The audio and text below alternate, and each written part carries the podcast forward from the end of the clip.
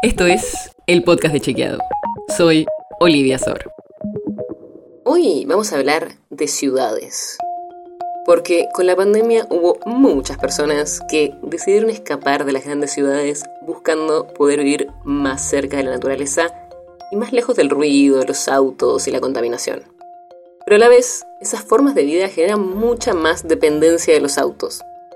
Generan mayores tiempos de traslados y pueden generar más costos como el de los combustibles o los peajes. Entonces, dentro de esta discusión, se nos ocurrió que podía ser interesante contarte por qué actualmente tanta gente vive en las ciudades. Según cifras de las Naciones Unidas, más de la mitad de la población mundial vive en ciudades. Y en la Argentina, la tasa de urbanización es del 92%. Y a grosso modo, vivimos en ciudades porque ahí están los empleos y las oportunidades. Pero la forma en la que nos distribuimos no es aleatoria. Por ejemplo, en el caso de ciudades como la Ciudad Autónoma de Buenos Aires, el precio de la vivienda y el costo del suelo se reducen con la distancia al centro. Este fenómeno es consecuencia de las decisiones de localización tomadas por las empresas y por los hogares. Primero, porque las empresas quieren estar cerca de otras empresas para aprovechar los aumentos en la productividad.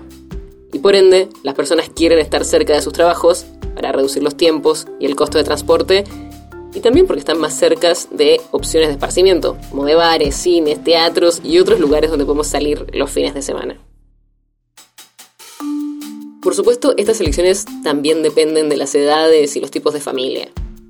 Según los especialistas, por ejemplo, los jóvenes valoran más el acceso a opciones de entretenimiento, mientras que las familias con hijos pequeños, por ahí pesa más ganar metros cuadrados yéndose más lejos a los suburbios y tampoco las personas pueden elegir dónde vivir de una forma completamente libre.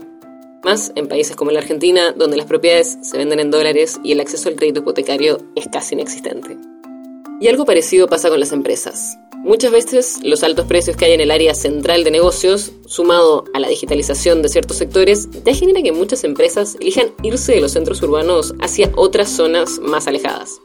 Pero más allá de estas diferencias entre los distintos deseos de las personas y las empresas, los especialistas que consultamos nos destacaron que en los últimos años las ciudades en la Argentina se expandieron de manera muy desordenada y se expandieron más rápido que el crecimiento demográfico. Este modelo de expansión es insostenible en el largo plazo, por lo que varios especialistas y organizaciones como el Banco Mundial o el BID apoyan los procesos de densificación urbana para aumentar la eficiencia de la inversión en infraestructura y facilitar el acceso a empleos y el contacto con otras personas.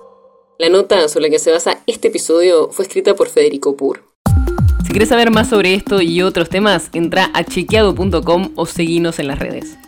El podcast de Chequeado es un espacio en el que de lunes a viernes te contamos qué de lo que escuchaste o circuló es verdadero o falso. te traemos datos para que puedas entender mejor las noticias. Si tienes una idea, algún tema del que te gustaría que hablemos en un próximo episodio, escribinos a podcast.chequeado.com. Y si te gustó este episodio, seguinos en Spotify o en tu app de podcast favorita y recomendanos a tus amigos.